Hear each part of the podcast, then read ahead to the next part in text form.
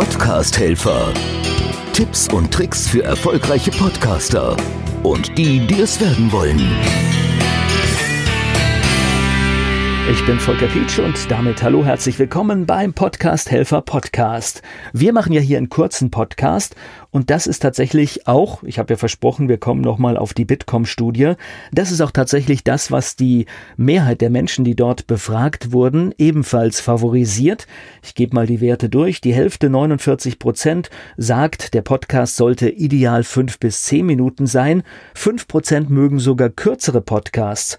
Ein Viertel, 24 Prozent sagt, der Podcast sollte so 10 bis 15 Minuten sein und wenige 7 Prozent, die sagen sogar 60 Minuten.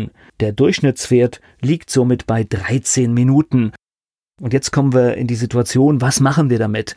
Jetzt wurden hier Hörergewohnheiten befragt. Und äh, wer heute Radio hört und der stellt fest, es klingt von Norden bis Süden alles gleich und das liegt daran, dass Hörer befragt werden, was sie möchten und dann entsteht ein Produkt, das zwar viele hören, aber das irgendwann auch langweilt. Und aus diesem Grund ist es wichtig, dass wir ja, wir können eine solche Studie uns anschauen, wir können unsere Lehre draus ziehen und wir können zum Beispiel schauen, dass wir nicht unnötiges Zeug quasseln und äh, auf eine kurze Länge kommen. Aber wenn ein Podcast 40, 60 oder 80 Minuten trägt, die Geschichte gut ist, dann bitte traut euch auch lange Podcasts zu machen. Innovationen in einem Podcast entstehen definitiv nicht, wenn man sich zum Beispiel an Umfragen orientiert.